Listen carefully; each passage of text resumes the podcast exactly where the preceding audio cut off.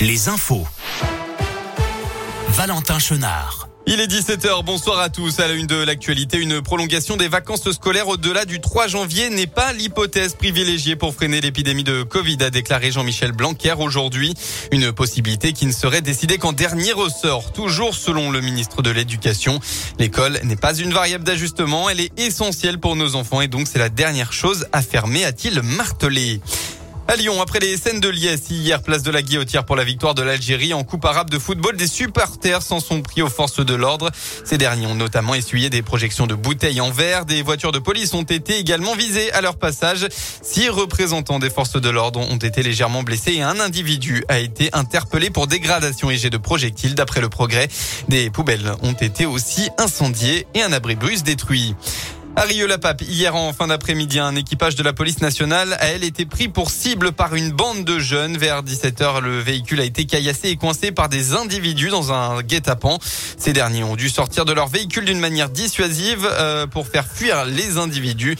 L'un des assaillants a pu être interpellé alors qu'il s'enfuyait. Il a été placé en garde à vue dans la foulée. Les sports en football, la fête malgré la défaite pour les 32e de finale de Coupe de France. Lyon-la-Duchère s'est incliné à domicile contre la Saint-Etienne cet après-midi. Résultat final 1 à 0. Alors si les Verts ont dominé la rencontre, l'après-midi reste réussi au stade Balmont. Sébastien Riglet. Oui, Valentin, les Duchérois n'ont pas à rougir de leur performance. Face à un historique de la Ligue 1, ils ont répondu présent, même si ce sont euh, logiquement les Stéphanois qui ont dominé les débats. À deux ou trois reprises, ils ont eu l'occasion de donner quelques frayeurs au vert et à leur nouveau coach Pascal Duprat, un entraîneur qui a d'ailleurs salué l'organisation de ce match. Il faut dire qu'il n'y a eu aucun débordement en tribune. Des supporters de l'Olympique lyonnais avaient fait le déplacement au stade Balmont, mais tout s'est passé dans le calme.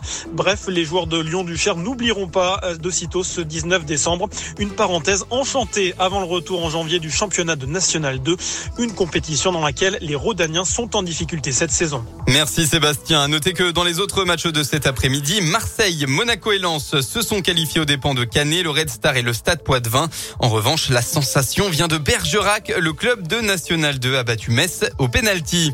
Enfin, un mot de biathlon. Le doublé français Emilien Jacquelin a remporté tout à l'heure la Mastart du Grand Bornand et a pris la tête du classement général de la Coupe du Monde occupé avant par euh, avant la course par un autre Français, Quentin Fillon-Maillet qui cède sa place après avoir terminé deuxième de la Mastart.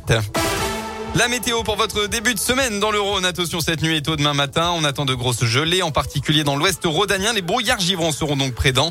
Euh. L'après-midi va ressembler à votre week-end à un temps majoritairement nuageux dans le département. Ça devrait ensuite se découvrir à partir de mercredi. Côté température pour demain, vous aurez au maximum de la journée entre 0 et 2 degrés.